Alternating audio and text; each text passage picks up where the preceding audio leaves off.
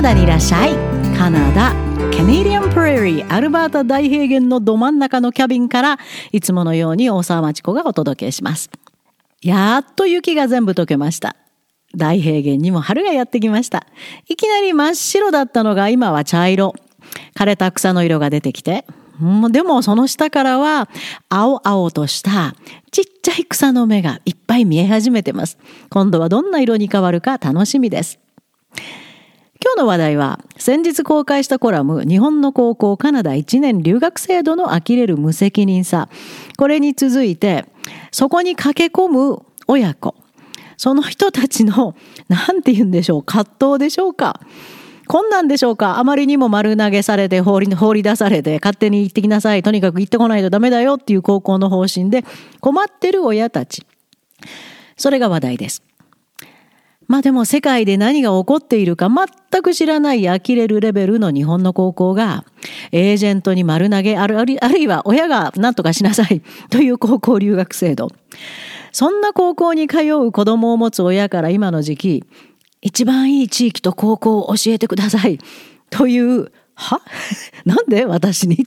という必死の親からの相談がどさどさ届きます。ほんとどさどさです。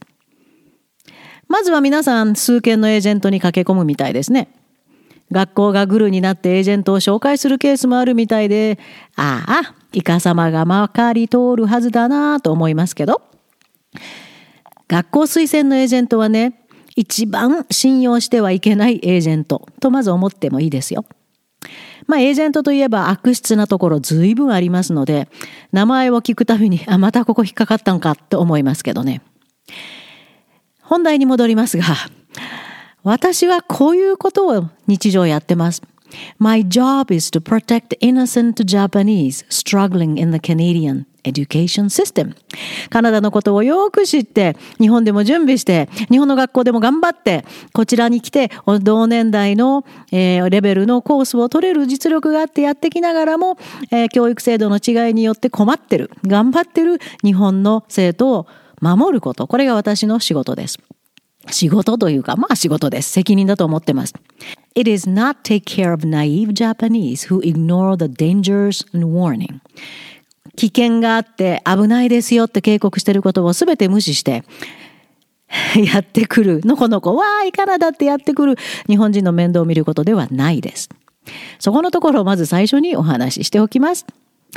さあその高校1年留学制度について大手個人といろいろ駆け巡ってこの地域がいいですよ。この高校がいいですよって情報を得て、でもね、エージェントは子供のことも知らないで、何年生です。今度学校の制度で留学させてください。それだけでしょ？その子供のことも知りもしないで、ここがいいですよなんて何で言えるんでしょうね？そこからしてすでに信用できないと思わない親が不思議ですけどね。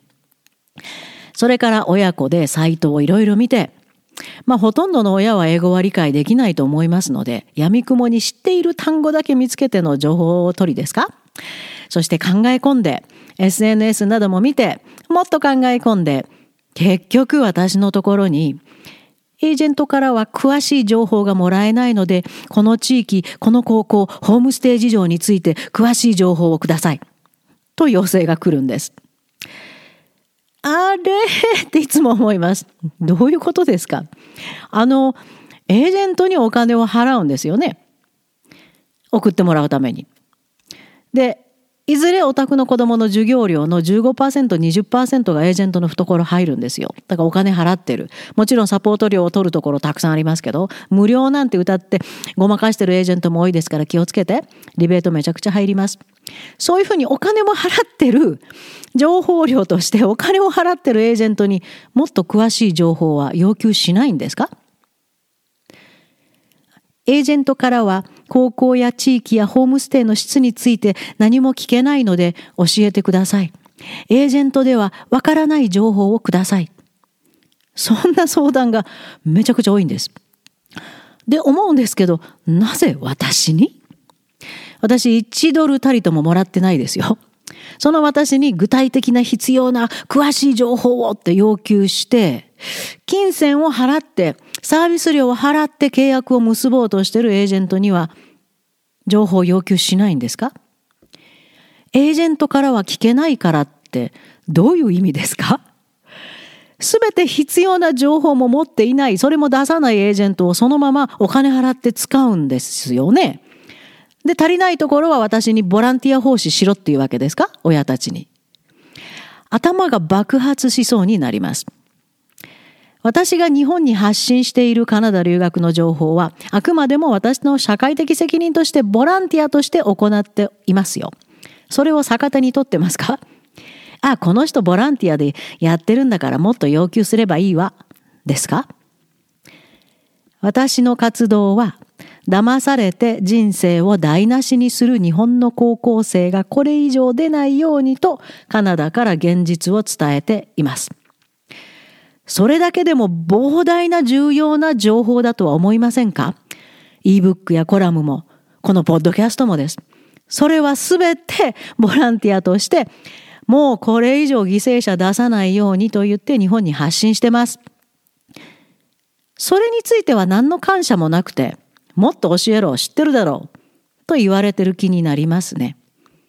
嫌な気分です、とても。私、あなたのために情報を今まで長年いろいろ時間をかけて蓄積したわけじゃないですよ。相談者の人。そして、私が発信している情報で一番肝心なことは、ebook、コラム、ポッドキャスト、それらを使って何を発信しているかは、そんな親たちも知ってるはずですよね。私が口を酸っぱくして言ってることは、高校留学はしないことです。理由もちゃんと詳しく全て具体的に説明してます。実際にカナダで起こっていることを全て証拠としてあげて説明してます。じゃあ、なぜ私のような高校留学はしないことと発信している人に高校留学にベストな場所と高校とホームステイを教えてくださいって聞くんですかねどうしても逆立ちしても理解不能の世界です。例えばね、今ウクライナ危険ですよね。そのウクライナについて、ウクライナに行くのは非常に危険だから行かないようにと私が仮に発信したとしましょう。で、親がそれを読んで、でも、でも、うちの子供はどうしても行きたいというので、危険でない場所と高校と安全なホームステイを教えてください。と言ってるのと同じだと思いませんか？そんな単純なこともわからないなら、ご a h どうぞ言ってください。私はもう関与したくないです。でもね、皆さんも必死なんですよ、教えてくださいって。そんなにアドバイス聞きたいですか？じゃあ少し話しましょうか。良い地域と良い高校と良いホームステイですか？カナダで ?OK。カナダには今2600、約2600の高校があります。日本には4700あります。で、各高校の人数は全くカナダは10%ぐらいだったりもするところがありますから、単に高校の数だけで高校生の数は比較できない。これも考えてください。すごい僻地や特別なボーディングスクールを除き、そのうち2600のうちですよ。留学生を受け入れている高校はおそらく3分の1程度かなと仮に推察します。そうすると866。高校がカナダにあります。そこに日本の高校で留学制度を持っている高校多分25%ぐらいかな今もっとあるかもしれない。そう単純計算すると1175の高校です。それだけあるとしてもっとあるかもですけどね毎年各高校から30名ずつと考えてもっといるかもしれませんがそれだけ送られるとすると年間3万5250人高校1年留学制度で放り出されるわけです。で、カナダは入りやすいと言ってなぜかエージェントが非常に進めますので、そのうちの半分がカナダに来るとしたら、17,625人の日本の高校生がカナダにやってきます。1年で。わおで、それを高校の866っていう数で割ると、一つの高校に20名の日本人高校生がいるっていうことになります。めちゃくちゃ単純なファームエスティメットの真似事ですけど、すごい数ですよね。おそらく、あの、まんべんには散らばらないと思いますので、一つの高校にもう60人とかもいるのも当たり前かもしれませんね。どこに行っても英語ができず、カナダを何も知らない日本人だらけだとは容易に想像できますよね。特にエージェントが進めるところはそういうこうグワーって押し込みますので いっぱいいると思います。エージェントの進める高校日本人で溢れてます。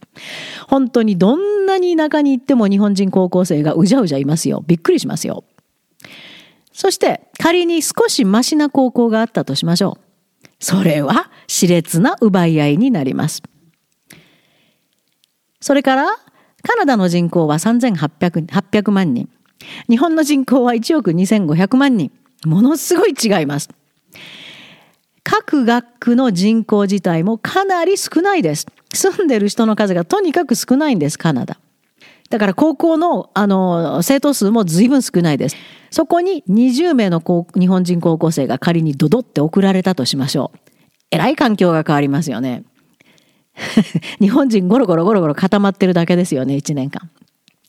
それよりも、その人口の少ない町々に仮に良いホストがほんの少数いるとしましょう。今の、今のカナダのホームステイ事情ではいると思えないんですけど、それも想像を絶するほどの奪い合いですよ。したがって、エージェントは自分の持ち駒の高校ホストさえも確保できず、とりあえず席の取れそうなところを進めるだけでしょエージェント巡りをして必死で送り出してみると、そこは日本人でごった返している高校と残り物のひどいホスト。今ではこれが普通に見られる高校留学です。そして、なぜエージェントが詳しい情報をくれないか考えてみましたか？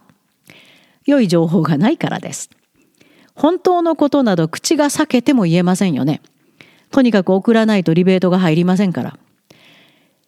エージェントが情報をくれないイコール高校留学は腐っているだとは考えないんですか？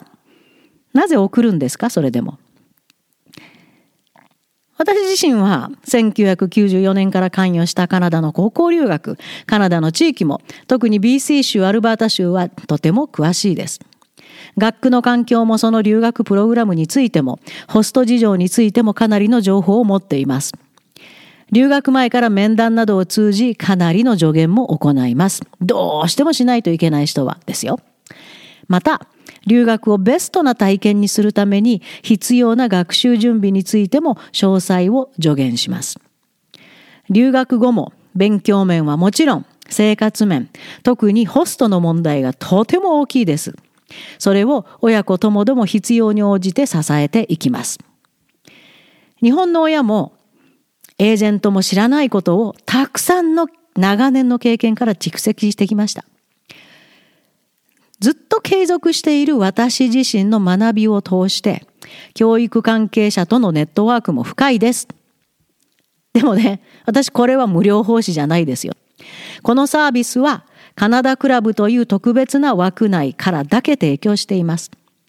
相談があれば24時間以内に返しますし、随時チャットでもお話ししますし、エージェントからなどは決して聞くことのできないアドバイスを行います。高校留学はたとえ1年であったとしても100%反対ですが、エージェントに騙されてきてしまい、立ち往生している日本の未成年を見捨てられませんからね。また、日本の高校からの1年体験プログラムが強制であることから、せめてカナダに信用できる大人がいる状態で留学させたい。そういう親が私を信頼してカナダクラブを利用しているわけです。エージェントが情報を持ってないので教えてください。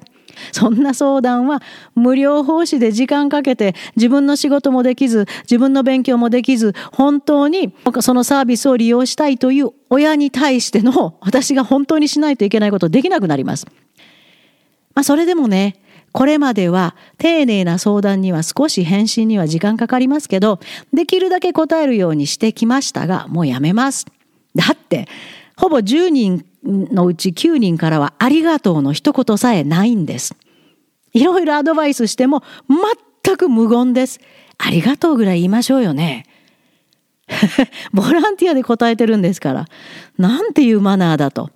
こういう親が高校留学ダメって言っても無理やり送るんだなって。そういう結論に達してしまいそうです。もしかして返信がないのは、ああ、そこなら大丈夫ですよというお墨付きを私から聞くことができなかったからでしょうか？自分の求める答えが返ってこなかったらありがとうも何にもないんですね。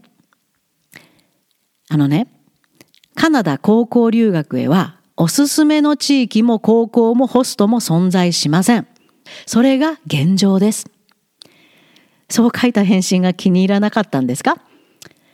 もうそんな無料奉仕はやめます。きちんと常識をわきまえて、時間と情報には多大な資金がかかっていることで、それに頼るのに、無料でお前の時間と情報をよこせは通用しない。それを分かっている方のみ、丁寧に丁寧にお世話することにしました。カナダクラブにようこそ。え？お金なんか払うつもりはない？じゃあ、お金を払っているエージェントに全部聞いてください。もう一回繰り返します。My job is to protect innocent Japanese struggling in the Canadian education system. It is not to take care of naive Japanese and parents who ignore the dangers and warnings. カナダに本当の味方が欲しいですかじゃあ、カナダクラブにいらっしゃい。そして、カナダにいらっしゃい。